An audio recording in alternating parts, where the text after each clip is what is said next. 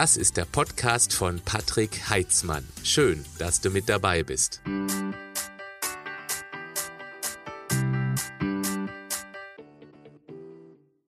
Ausgeglichenheit und Gesundheit sind ja ganz eng miteinander verbunden. Ayurveda bedeutet so etwas wie Wissen vom Leben. In Asien, insbesondere in Indien, wird diese Heilmethode wissenschaftlich gelehrt und von der Bevölkerung akzeptiert. Ayurveda versteht sich als ganzheitliches System und gehört in den Bereich der traditionellen Alternativmedizin.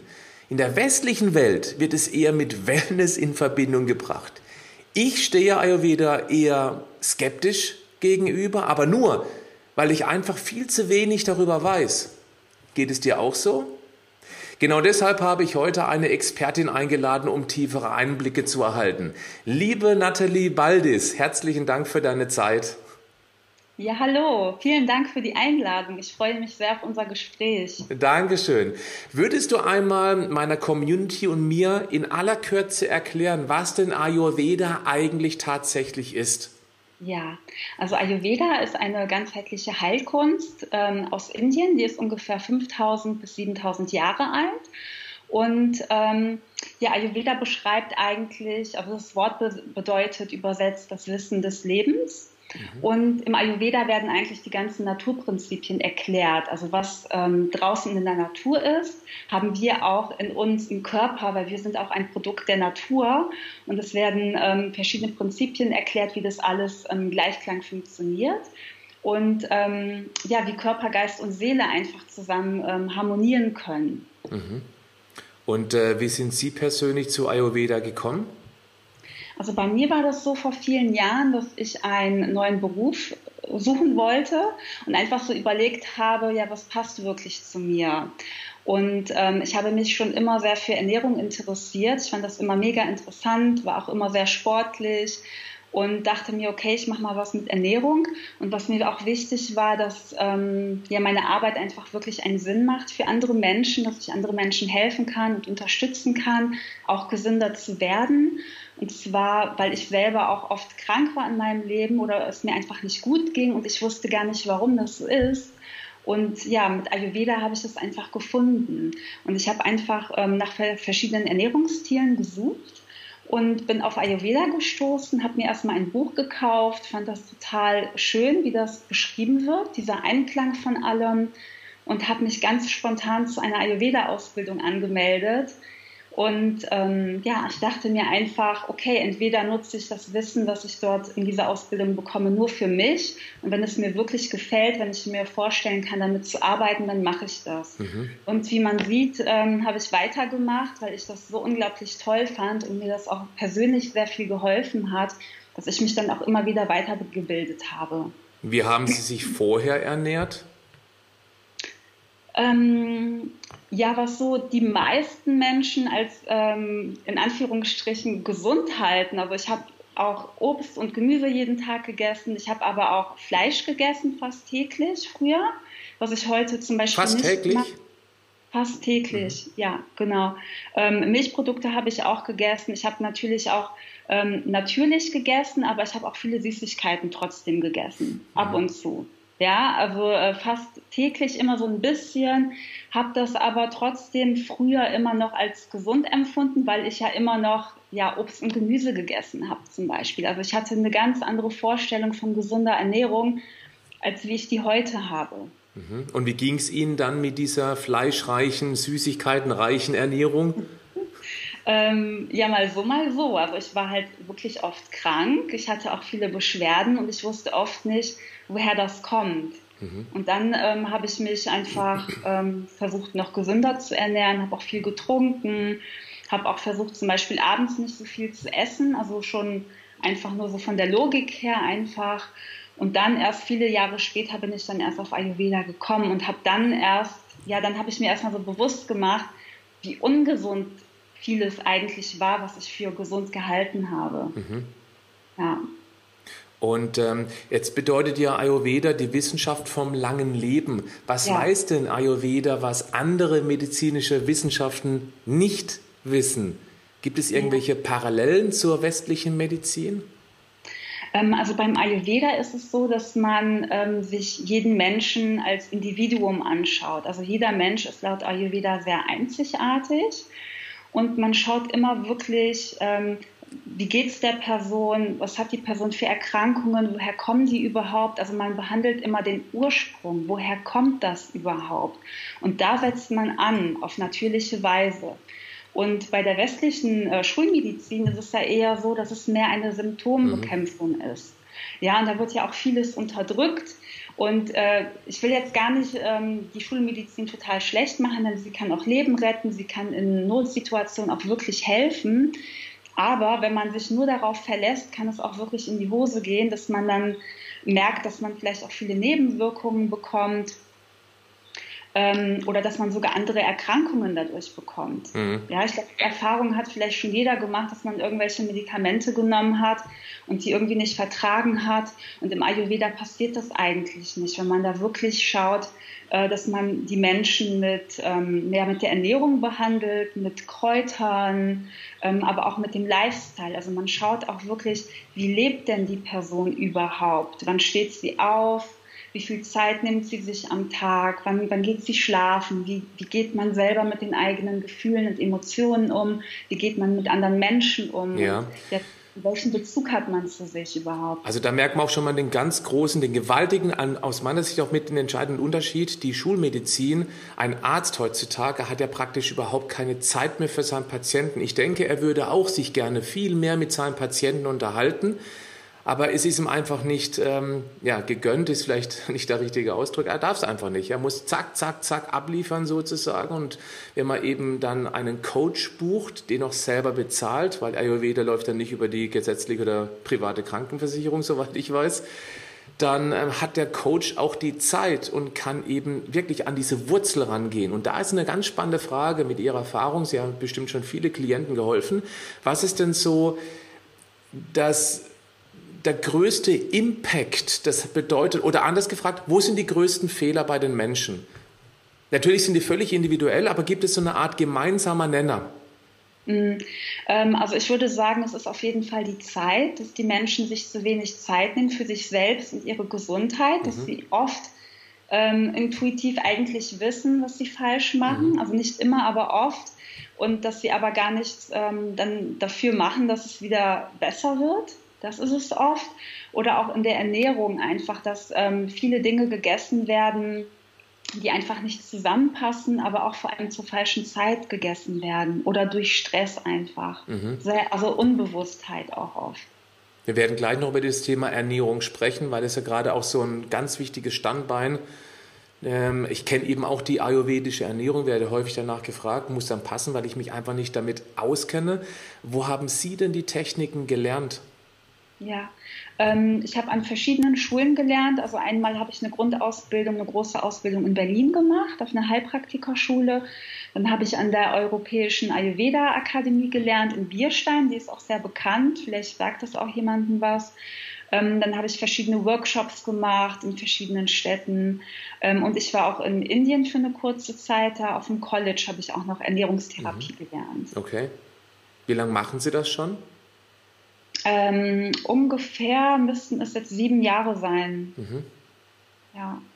Ich habe mich ein bisschen schlau gemacht, selbstverständlich, und da bin ich auf die drei Doshas gekommen. Ich hoffe, ich habe es richtig ausgesprochen. Ähm, Doshas. Doshas, okay, alles klar. Genau. Was ist das genau? ja, genau. Also die Doshas ähm, sind unsere Bioenergien und ähm, es gibt drei Stück, Vata, Pitta und Kapha.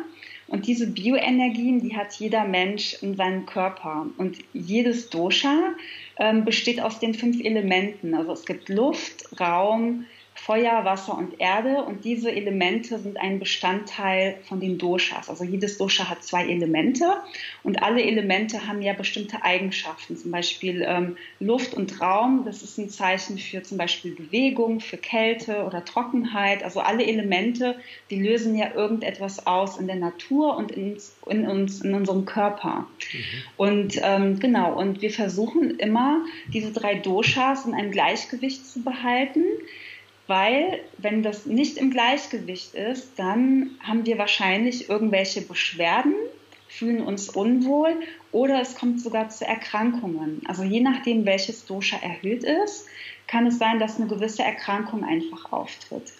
Und jeder Mensch hat diese drei Doshas in sich in der, verschiedener, also in der verschiedenen Ausprägung. Und wenn zum Beispiel ähm, bei mir das Vata-Dosha sehr stark ausgeprägt ist, würde man sagen, ich bin ein Vata-Typ.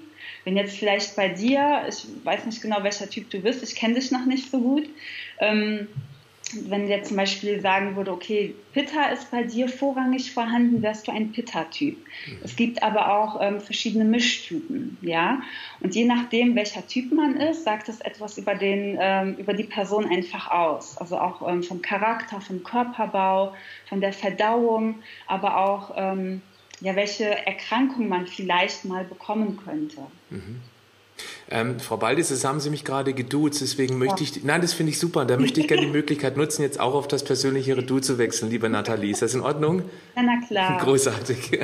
Liebe Nathalie, wie würde denn so ein typisches Coaching aussehen? Jetzt komme ich zu dir, ich fühle mich irgendwie nicht in meiner Mitte, nicht wirklich wohl. Wie würdest du jetzt mit mir umgehen? Ja, also wenn man so ein ganz einfaches Coaching bucht, also nur ein Coaching, dann würde ich erstmal ähm, eine genaue Analyse machen und würde dich erstmal total ausfragen. Und zwar ähm, ist ganz wichtig zu schauen, warum bist du überhaupt zu mir gekommen, ähm, was sind denn deine Beschwerden und was ist überhaupt dein Ziel? Ähm, was kann man an deiner Gesundheit überhaupt verbessern oder auch am Lebensstil? Und da gucke ich mir auch ganz genau die Ernährung an ähm, auch was du isst, zu welchen Uhrzeiten du isst, aber auch ähm, ja, wie dein Tagesablauf aussieht, ja, wie, wie ist überhaupt die Arbeit, das ist auch immer ein sehr wichtiger Punkt. Also Biorhythmus, das Stichwort, ja. Genau, genau, weil jeder Mensch hat eine ganz andere Arbeit und ähm, ich kann nicht jedem Menschen die gleichen Tipps geben, ja, mhm. also es ist wirklich sehr individuell und ich frage auch viel über den Schlaf, über den Stuhlgang, also über die ähm, Ausscheidungen des Körpers und kann dann ähm, wirklich Tipps geben, die individuell auf die Person ausgerichtet sind. Nehmen wir einfach mal genau diese zwei Tipps, weil dann haben wir es so ein bisschen praxistauglicher. Was bedeutet Schlaf? Also kann man einem, eine Typzuordnung machen, wenn man einen bestimmten Schlafrhythmus hat. Das heißt, wann gehe ich ins Bett? Ich mache jetzt ja. mal ein Beispiel. Das ist aber auch ein bisschen berufsbedingt. Ich bin ja viel unterwegs, stehe auf Bühnen, da geht es erst um 20 Uhr los. Ich mhm. komme frühestens, allerfrühestens um halb elf im Hotel an, dann bin ich noch so aufgewühlt von diesem Auftritt, dass ich frühestens um zwölf überhaupt zur Ruhe komme, als wirklich einschlafen kann. Meine optimale Schlafenszeit wäre von 0 Uhr 30 bis ungefähr 7.30 Uhr, 8 Uhr. Das wäre bei mir optimal. Geht natürlich nicht, weil ich auch zweifacher Familienpapa bin und wenn ich zu Hause bin, dann äh, die Kinder sind schul- und kindergartenpflichtig oder schulpflichtig auf alle Fälle und dann geht's eben nicht. Aber kann man jetzt schon allein wegen diesem Schlaf letztendlich schon eine gewisse Typenzuordnung machen? Ähm, kann man auch, also es gehört auf jeden Fall dazu, aber der Rest gehört auf jeden Fall auch dazu. Also wenn man eine wirkliche Typenzuordnung macht innerhalb der Doshas, gehört einfach viel mehr dazu, aber der Schlaf gehört auch dazu. Ähm, es kommt darauf an, was du von Natur gerne magst erstmal. Mhm. Gehst du gerne früher ins Bett? Nein. Um, um 10? Nein, okay. Oder dann eher später und bist auch ein Langschläfer. Vielleicht was auch immer Langschläfer bedeutet, aber wer mich morgens um sechs aus dem Bett holt, hat einen schlecht gelaunten Patrick. Oh, okay. genau. Also ich war 7.30 Uhr, 8 Uhr, dann bin ich da. Ich, ist das schon Langschläfer? Äh, nee, nee, eigentlich Das nicht. ist so ein Mittendrin, oder? Ja, das ist so ein Mittendrin auf jeden Fall. Ich also bin ein Hybrid. Langschläfer wäre eher so, äh, keine Ahnung, wenn du vielleicht zehn Stunden am Stück schlafen könntest. Oh, nee, unmöglich lange. Ja. Genau, ja. Aber es kommt natürlich, wie du schon sagst, auf die Arbeit drauf an. Manchmal ist man einfach gezwungen, später ins Bett zu gehen, weil es einfach nicht früher geht. Mhm. Ja. Und dann kann man auch nichts dran ändern und dann schaut man, ähm, was hat die Person denn überhaupt für Beschwerden dadurch, mhm. dass sie vielleicht später schlafen geht und kommen die Beschwerden überhaupt von dem Schlaf oder nicht. Mhm. Dann kann man verschiedene Tipps geben, ähm, für die Beschwerden, dass die gesenkt werden, auch wenn man vielleicht später ins Bett geht. Mhm. Du hast vorhin noch ein anderes Thema angeschnitten, über das man nicht gerne spricht, aber gerade weil sie es eben nicht tun, weil viele darüber sprechen, möchte ich es hier einmal angesprochen haben. Du hast auch über den Stuhlgang gesprochen, die mhm. Ausscheidungen. Was kann man denn daran erkennen? Ähm, da kann man eigentlich auch die Gesundheit erkennen oder wie die Verdauung auch funktioniert. Also ob der Stuhlgang jetzt ähm, weich ist, ob der flüssig ist, ob der trocken ist, wie oft der überhaupt ist. Da kann man auch erkennen, ähm, ja, welcher Dosha-Typ es ist, beziehungsweise welche Störung gerade vorliegt. Mhm. Ja, also wenn, wenn jetzt jemand erzählt, seit ähm, drei Monaten habe ich die Art von Stuhlgang, das ist aber sehr untypisch für mich. Früher war das ganz anders. Mhm. Dann weiß ich, da liegt eine Störung vor. Mhm. Und wenn man ein Leben lang einen relativ regelmäßigen gleichen Stuhlgang hat, ist das schon mal ein gutes Indiz, dass der Körper darauf eingestellt ist, dass man sich gut fühlt, äh, wenn man sich damit gut fühlt. Und ähm, kann man dann auch eine Typenzuordnung machen, also je nachdem, ob der jetzt ganz fest oder ganz weich ist? Ja, auf jeden Fall, genau. Mhm. Und wie du schon sagst, wenn das, das ganze Leben konstant ist, dann ist es immer ganz einfach. Das ist auf jeden Fall ein gutes Zeichen, ja. Mhm. Ja, viele haben ja auch diesen Wechsel zwischen Verstopfung und Durchfall. also die ja. komplette Bandbreite. Und da ist ja offensichtlich etwas nicht in Ordnung, weil das ist ja nicht justiert vom Körper. Das ist durch irgendwas hervorgerufen. Und das ist eben auch ein Signal, dass man sich um dieses Thema kümmern sollte. Ja, das auf jeden Fall, das stimmt. Das kann aber auch trotzdem bei jedem Menschen nochmal einen anderen Ursprung haben. Also nicht jeder Mensch, der diesen extremen Wechsel hat, ähm, sollte vielleicht auch gleich behandelt werden. Ja, also da muss man immer sich nochmal den ganzen Menschen ganzheitlich anschauen, warum genau das so ist. Liegt also, es jetzt nur an der Ernährung oder liegt es am Lifestyle oder an beidem zusammen? Also was ich aus diesem Gespräch heraus erkenne, ist das ganz Entscheidende, was letztendlich auch den Heilpraktiker zuzuschreiben ist, dass man sich wirklich mit dem Patienten intensiv austauscht. Das ist ja genau das, was in der Schulmedizin fehlt. Herr Doktor, ich habe da irgendwie einen Kratz im Hals, hier haben Sie eine Pille. Ja. ja, ja. Und äh, das ist das absolut Wertvolle, weil ich denke auch, dass jemand der einmal über seine Problematik, Herausforderungen reden darf, der justiert sich auch zum Teil selbst. Gehört das auch zur ayurvedischen Medizin, diese Selbstregulation, nenne ich es einfach mal? Ja, das ist ein sehr wichtiger Bestandteil. Und zwar, man lernt sich dadurch erstmal auch selber kennen. Weil man, ja. Mh allein schon, wenn man ja in ein Coaching zum Beispiel geht, ja, wenn man dann erstmal ein Ernährungstagebuch mitbringen soll und den Stuhlgang mal beobachtet, dann fängt man vielleicht auch das erste Mal im Leben an, sich intensiver damit ähm, zu beschäftigen. Mit was esse ich denn überhaupt? Wie ist denn mein Stuhlgang überhaupt? Mhm. Und dann kommt das einfach, dass man sich in der Zukunft mehr um sich selber kümmert und dass man schaut, okay, wie, wie war denn mein Schulgang heute? Wie geht es mir denn heute? Wie fühlt sich denn mein Bauch heute an? Wie ist meine Laune heute überhaupt? Mhm. Dann mit der Zeit lernt man das immer mehr und mehr kennen und kann dann selber entscheiden, was man ist, wie man sich verhält, um das wirklich auch, ähm, ja, um das in die Hand zu nehmen. Ja, und ähm, jemand, der ein Coaching bucht, der übernimmt ja auch die Verantwortung für sich. Man geht normalerweise zum Arzt, Arzt, mach bitte mal, mir geht's nicht gut, gib mir irgendwas, dann bin ich wieder weg. Und so ist es ja auch, mit möglichst kurzen Zeitabständen kommt der nächste Patient. Aber hier wird eben fürs Coaching bezahlt und wenn es einen finanziellen Aufwand gibt, dann sagt man auch, okay, da möchte ich auch was rausziehen. Also beschäftigt man sich vielleicht zum allerersten Mal intensiv mit sich selbst und beobachtet sich. Und damit übernimmt man die Verantwortung. Und das ist aus meiner Sicht die, der, der Grundpfeiler, das ist das Fundament. Ob jetzt ja. Ayurveda oder Heilpraktikermethoden oder sonst irgendwas anderes. Ja, das ist eine tolle Sache. Ja, auf jeden Fall. So ist es, genau. Gibt es eigentlich auch eine Zielgruppe, die sehr gut für Ayurveda geeignet ist? Ähm, das kann man gar nicht so genau sagen. Ähm, auf jeden Fall kommen meistens Menschen zum Ayurveda, die ähm, bei der Schulmedizin nicht weitergekommen sind, wo, wo man einfach gesagt hat, okay, du musst damit leben oder wir können dir einfach nicht helfen, mhm. die einfach andere Alternativen suchen und dann meistens zum Ayurveda kommen, aber auch Menschen, die sich einfach ähm, ja für dieses ganzheitliche interessieren oder auch ähm, ja Beschwerden haben, die gar nicht so richtig zuzuordnen sind. Okay, das ist jetzt die Krankheit oder die, sondern es gibt halt einfach auch mal Beschwerden, ja, die durch bestimmte Dinge einfach kommen. Und das sind meistens die Menschen, ähm, die zum Ayurveda kommen. Aber Ayurveda kann äh, wirklich alles Mögliche behandeln. Mhm. Nathalie, lass uns mal über dieses Thema Ernährung sprechen. Äh, ist ja auch so mein Steckenpferd. Und wie unterscheidet sich eine ayurvedische Ernährungsweise von der normalen?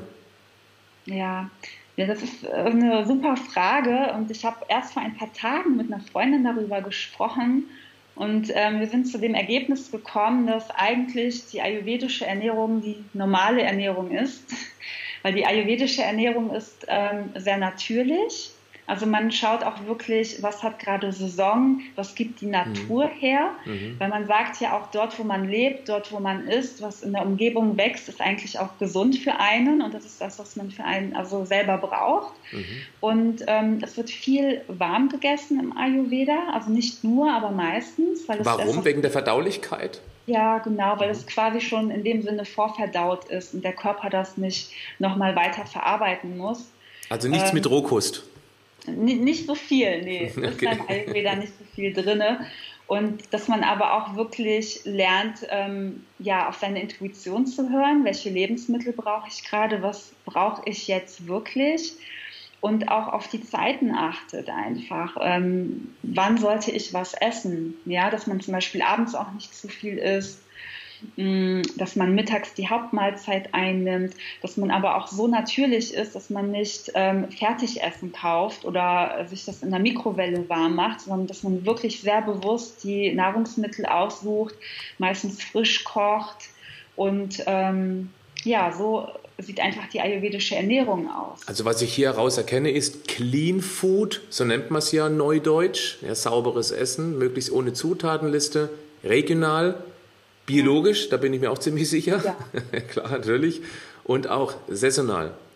Ja. Erlaubt die ayurvedische Ernährung Milch bzw. Fleisch, Fisch, Eier, also typisch tierische Produkte, oder ist sie komplett vegan? Nee, also beim Ayurveda kann man eigentlich alles essen. Also es gibt keine strengen Verbote.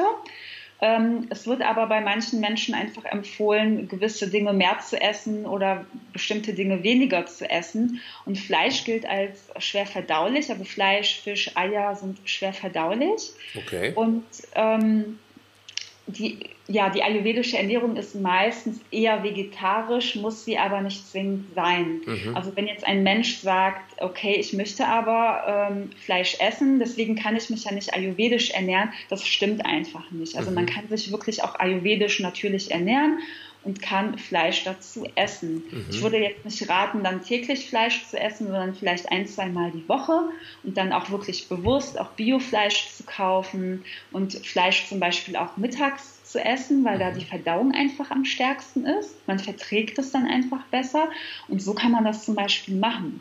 Und bei Milchprodukten ist es so, dass die ähm, auch manchmal empfohlen werden. Und zum Beispiel Ghee, ich weiß nicht, ob du Ghee kennst, das ist das ayurvedische Butterfett. Ja klar, natürlich, die geklärte Butter. Mhm. Richtig, genau. Das wird zum Beispiel täglich empfohlen. Okay. Es schmeckt auch total lecker. Also jeder, der das hört und noch nicht kennt, bitte kaufen oder mal nachmachen.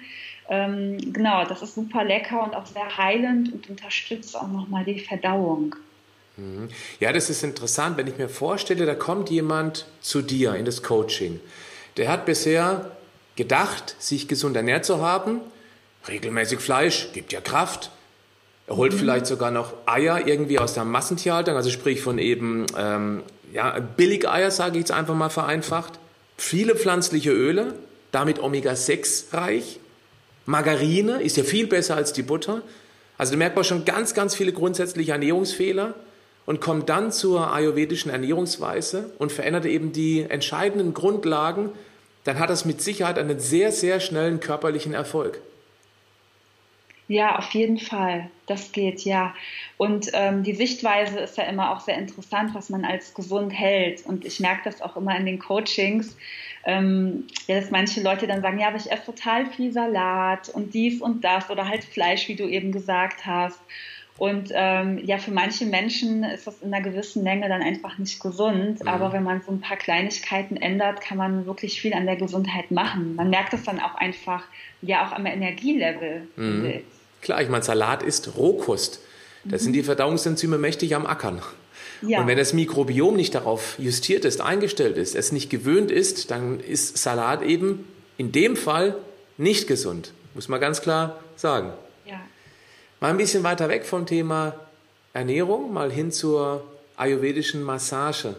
Das hört sich jetzt sehr sexy an. Sich massieren lassen, ayurvedisch. Was bedeutet das denn genau? Was, wo ist der Unterschied zur klassischen Rückenmassage, sage ich einfach mal? Ja, also bei den ayurvedischen Massagen, ähm, das ist wieder ganzheitlich. Also alle Massagen im Ayurveda haben eine Wirkung auf den Körper, auf Geist und Seele. Das ist einfach so. Mhm. Das ganze Energiesystem wird auch angeregt, dass es wieder in Fluss gebracht wird und dass auch wieder eine Balance in diesen drei Doshas gemacht wird. Mhm. Also zum Beispiel gibt es verschiedene Arten von Massagen, die für bestimmte Dosha-Typen auch mehr geeignet sind. Und es werden ayurvedische Kräuteröle benutzt. Und ein ayurvedisches Kräuteröl kann zum Beispiel bis zu 30, 40 verschiedene Kräuter beinhalten. Okay. Ja, die auch nochmal bestimmte Wirkungen auf den Körper haben. Und ähm, genau, und da ist es einfach nicht vorrangig wichtig, nur die Muskeln durchzukneten, sondern es geht halt vor allem ähm, um das ganze Energiesystem, um den Körper zu entschlacken, ähm, dass man auch wieder in so einen Ausgleich kommt, dass man entspannt wird. Und ähm, ja, bei klassischen Massagen geht es, wie ich weiß, vorrangig darum, ja, die Muskeln mehr zu lockern. Also ich bin jetzt keine Expertin für ähm, klassische Massagen, weil ich die selber nicht mache, aber ich mache die ayurvedischen Massagen. Mhm. Und ähm, wie sieht es aus mit Yoga, Meditation? Gehört das unabdingbar zur ayurvedischen Medizin mit dazu oder ist das einfach ein Bonus, eine Option? Ähm, ich würde sagen, es ist eine Option, das muss jeder für sich selber wissen. Ähm, also Ayurveda, Meditation und Yoga bilden schon eine Einheit. Die sind quasi miteinander verwandt, kann man so sagen. Und ähm, ja, Yoga ist natürlich auch eine Lebenshaltung, bedeutet ja auch Verbindung. Und ähm, wenn man sich für Ayurveda interessiert, muss man natürlich nicht zwingend anfangen zu meditieren oder Yoga zu machen. Ja, ich hatte auch schon viele Leute, die bei mir waren, die gesagt haben, möchte ich aber nicht. Ich möchte mich mehr um die Ernährung kümmern und den Lebensstil, aber nicht mit Yoga. Ich habe so meine anderen Sachen, die mich auch entspannen. Und das ist auch total in Ordnung. Aber wenn man sich vielleicht mehr mit Ayurveda beschäftigt, kommt man sowieso da ein bisschen hin. Irgendwann schon. Ich denke mal, mhm. das ist dann der nächste, nächste Stufe. Erstmal die Ernährung als Basis in den Griff bekommen und eben danach dann sagen, so, jetzt kümmere ich mich mal um meine Seele, um die Entspannung. Ja, genau. Gibt es irgendwelche Tipps für absolute Ayurveda-Einsteiger? Was wären die ersten drei Tipps, die ich umsetzen könnte? Ähm, also die ganz einfachen Tipps äh, ist auf jeden Fall zum Beispiel am Morgen die Zunge zu schaben. Aha. Ja, und ähm, es ist ja so, dass wir einen Belag haben am Morgen auf der Zunge. Und zwar kommt es vom Darm, wenn wir schlafen. Und das ist quasi so ja, der Müll, den wir dann nicht mehr brauchen. Ja, das ist eine mhm. Ablagerung. Und wenn wir die Zunge am Morgen nicht schaben und vielleicht am Morgen erstmal was trinken oder essen, ähm, dann kommt dieser Müll wieder zurück in unseren Körper. Und okay. das wollen wir eigentlich nicht. Also der Körper braucht das nicht mehr. Das ist eigentlich eine Ausscheidung, die aber immer noch auf der Zunge liegt. Und wenn wir am Morgen ähm, die Zunge schaben mit einem Zungenschaber, entfernen wir das. Und die, der ganze Mundbereich fühlt sich dann auch reiner an. Mhm. Das hat auch noch den Vorteil, ähm, dass die Geschmacksnerven intensiviert werden. Also alles, was wir dann essen in der Zukunft, das nehmen wir viel, viel stärker wahr. Okay. Ist, genau. Also das ja? bedeutet, ähm, dass morgens natürlich auch ein Teil des typisch morgendlichen Mundgullis, mhm. also des unangenehmen Geschmacks und Geruchs, ja. letztendlich auch von diesen Giften nach der ayurvedischen Medizin kommen. Und es gibt echt, es gibt Zungenschaber, die man sich wo kaufen kann. Ist das ein ganz normaler Drogerieartikel? Ähm, kann man, glaube ich, auch in der Drogerie kaufen. Ich habe dann nie darauf geachtet, weil ich mir einen im Ayurveda-Shop bestellt habe. Also die kann man auch in verschiedenen Ayurveda-Shops bestellen. Okay, also das wäre Tipp ja. Nummer eins, die genau. Zunge. Also ich denke da sofort an das Öl ziehen. Das ist ja, wahrscheinlich die gleiche Wirkung, nehme ich an. Ja, das kann man dann danach zusätzlich machen. Erst schaben und dann Öl ziehen. Okay. Mhm. Das kann man gerne auch so machen. Und was ich auch sehr wichtig finde, ist einfach viel warmes Wasser zu trinken. Du trinkst gerade Wasser, super. Ist aber nicht warm. Warm, kalt. Ich liebe kaltes Wasser. Ich, ich liebe es. Bitte? Ich liebe warmes Wasser. super lecker. Also am Mir Morgen. tut's gut und ich habe sogar eine negative Energiebilanz. Aber das ist jetzt der Strebermodus. okay, also warmes Wasser. Magst du ganz kurz erklären, warum? Ähm, ayurvedisch gesehen sagt man, warmes Wasser sollte man schon am Morgen trinken, weil es die Darmperistaltik einfach anregt und der Magen-Darm-Trakt wird gereinigt. Also so ein bis zwei Gläser warmes, durchgekochtes Wasser sollte man einfach Natürlich trinken. vor dem Essen ist klar. Mhm. Richtig, ja. genau. Und nach der Mundhygiene auch. Ne? Und nach der? Nach der Mundhygiene. Nach also der, nach ja klar, mhm, natürlich, sonst geht alles wieder runter in den Kanal. Mhm. Genau. Und dann trinkt man dieses ähm, warme Wasser, das reinigt alles und stärkt auch nochmal die Verdauung. Das hilft zum Beispiel auch beim Stuhlgang. Wenn man vielleicht schwer auf Toilette gehen kann, kann man durch das Wasser super gut ähm, auf Toilette gehen. Es steigert den Appetit und ähm, dieses Wasser am Tag ist auch nochmal gut, weil es eben warm ist. Also man kann über den Tag verteilt nochmal warmes Wasser trinken. Das reinigt nochmal die ganzen Körpergewebe. Mhm. Okay, das wäre also Tipp Nummer zwei. Morgens gleich ein bis zwei Gläser durchgekochtes, aber dann abgekühltes, sprich warmes Wasser. Mhm. Genau. Und der dritte Tipp wäre, ähm, ja, einfach zu schauen, dass man Pausen hat zwischen den Mahlzeiten. Also genügend Pausen und nicht so viel rumsnackt. Also nicht, dass man unbewusst irgendwas isst, mhm. sondern wirklich auf die festen Mahlzeiten achtet und dass die Hauptmahlzeit mittags einfach sein sollte, weil dort die Verdauungskraft einfach am stärksten ist. Mhm. Das okay. wäre so, so das Wichtigste erstmal. Und abends nicht zu spät essen, wenn wir schon über die Zeiten reden. Gibt es irgendwie nach der ayurvedischen Medizin sowas von das letzte Mal XY Stunden, bevor man sich hinlegt? Ähm, eher so die Uhrzeit an sich.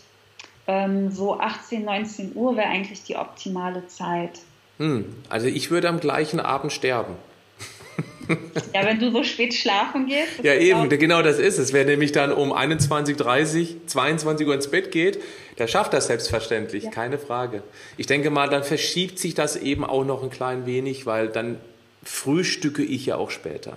Ja, also äh, klar, wenn man solche Arbeitszeiten hat und es nicht anders geht, dann muss man natürlich etwas essen. Ja, dann kann man natürlich bei anderen Dingen, die man so im Alltag isst oder ähm, im Lifestyle hat, da nochmal gucken, ob man da Verbesserungen machen kann, wenn es in dem Fall einfach nicht geht. Ja, mhm. da muss man natürlich auf sich selber auch gucken, dass es irgendwie machbar ist. Man soll sich ja immer noch wohlfühlen. Ne? Das ist immer das Wichtigste. Mhm.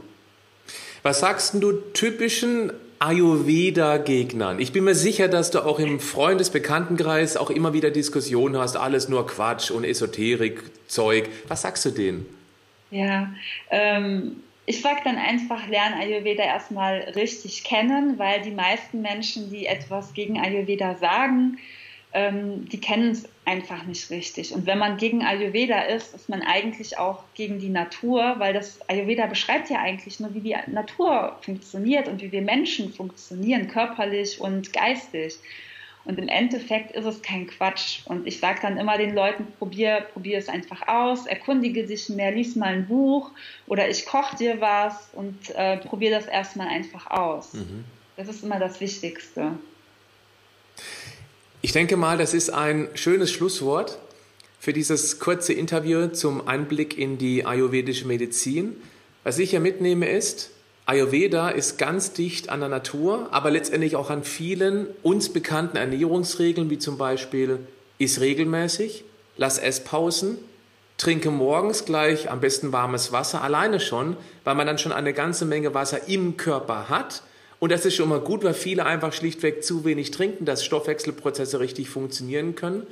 Beobachte deinen Körper gut und ich denke mal, dass das mit den Massagen auch eine sehr angenehme Sache ist, es einfach mal auszuprobieren. Gibt es vielleicht noch zum Abschluss irgendwie eine Buchempfehlung, ein Buch, was du empfehlen würdest, was man ganz locker leicht lesen kann, wer sich da mal so ein bisschen in das Thema reinarbeiten möchte? Fällt dir direkt eines ein? Ich würde jetzt sagen, einfach mal ein Buch von Kerstin Rosenberg kaufen. Ich schreibe das mal auf. Kerstin Rosenberg. Genau. Mhm. Sie ist auch die Inhaberin von der Europäischen Ayurveda Akademie mhm. und sie hat mehrere Bücher geschrieben. Und sie hat ein Buch, ich bin mir jetzt aber nicht sicher, ob das Ayurveda Ernährung heißt, das ist auch ein dickeres Buch. Ähm, und sie schreibt sehr, sehr gute Bücher, die auch sehr leicht verständlich sind. Mhm. Und das würde ich auf jeden Fall empfehlen. Okay. Und wo bist du ansässig? Wo lebst du? Ich bin in Berlin. In Berlin. Da hast du auf jeden Fall viel Klientel um dich herum. Also wenn jemand in Berlin leben sollte oder ab und zu mal beruflich dort verweilen sollte, so wie ich auch, der hat auch die Möglichkeit, dich als Coach zu buchen, richtig? Ja, genau. Also ich habe ein ähm, Ayurveda-Studio hier in Berlin. Mhm. Und wenn aber jemand gerne ein Ayurveda-Coaching buchen möchte, das geht dann auch über Videochat, also online. Das ist auch machbar. Wie heißt diese Seite? Regio? Laya-ayurveda.de. Die schreibe ich mir, die habe ich ja genau richtig. Die schreibe ich auf jeden Fall auch dann unter die Show Notes beziehungsweise in das YouTube-Video in die Beschreibung, sodass man eben auch zu dir Kontakt aufnehmen kann, liebe Nathalie. Vielen, okay. vielen Dank Hast du heute schon deine zwei Gläser Wasser getrunken? Ja, habe ich. Was hast du schon zu Frühstück gegessen? Hast du schon gefrühstückt? Ja, habe ich. Ich habe heute äh, ein Haferporridge gegessen mit Heidelbeeren, Ghee und Kokoschips. Oh, das ist aber der Strebermodus. oh, das, jetzt bekomme ich gerade echt Appetit. Sehr lecker, sehr, sehr lecker. Was gibt es zum Mittagessen bei dir? Weißt du das schon? Weiß ich noch nicht. Das machst du auch spontan. Es gibt keinen ganz äh, restriktiven äh, Ernährungsplan, an dem man sich unbedingt halten muss, richtig? Nee, genau. Das kannst genau. du auch kurzfristig entscheiden. Wonach gelüstet es dich denn zum Mittagessen? Ähm, hm weil wir noch nicht Mittag haben, kann ich dir das gar nicht so genau sagen. Also du machst es sehr spontan, das finde ich gut. Ich, gehe wirklich in die Küche und äh, schaue in den Kühlschrank, was so da ist und was ich dann zaubern kann. Ich mache das wirklich sehr, sehr spontan. Auf jeden Fall wird äh, Gemüse dabei sein. Klar, das, das immer. Auf jeden Fall. Super. Ja. Klasse. Nathalie, ich wünsche dir einen guten Appetit. Dankeschön. Und ähm, ich wünsche dir auch viel Erfolg, dass du vielen Menschen den Weg zur ayurvedischen Medizin geben kannst, insbesondere den Menschen, die auch das Vertrauen in die Schulmedizin verloren haben, erkannt haben, ich muss mich um mich selbst kümmern, dann ist Ayurveda mit Sicherheit eine wundervolle Möglichkeit zu lernen, die Verantwortung zu übernehmen und auf den Körper hören zu lernen. Ja, vielen Dank und ich wünsche dir auch einen ganz, ganz tollen Tag und alles Gute für die Zukunft und ich danke dir sehr für dieses tolle Interview. Sehr, sehr gerne. Danke, dass du mit dabei warst. Tschüss. Tschüss.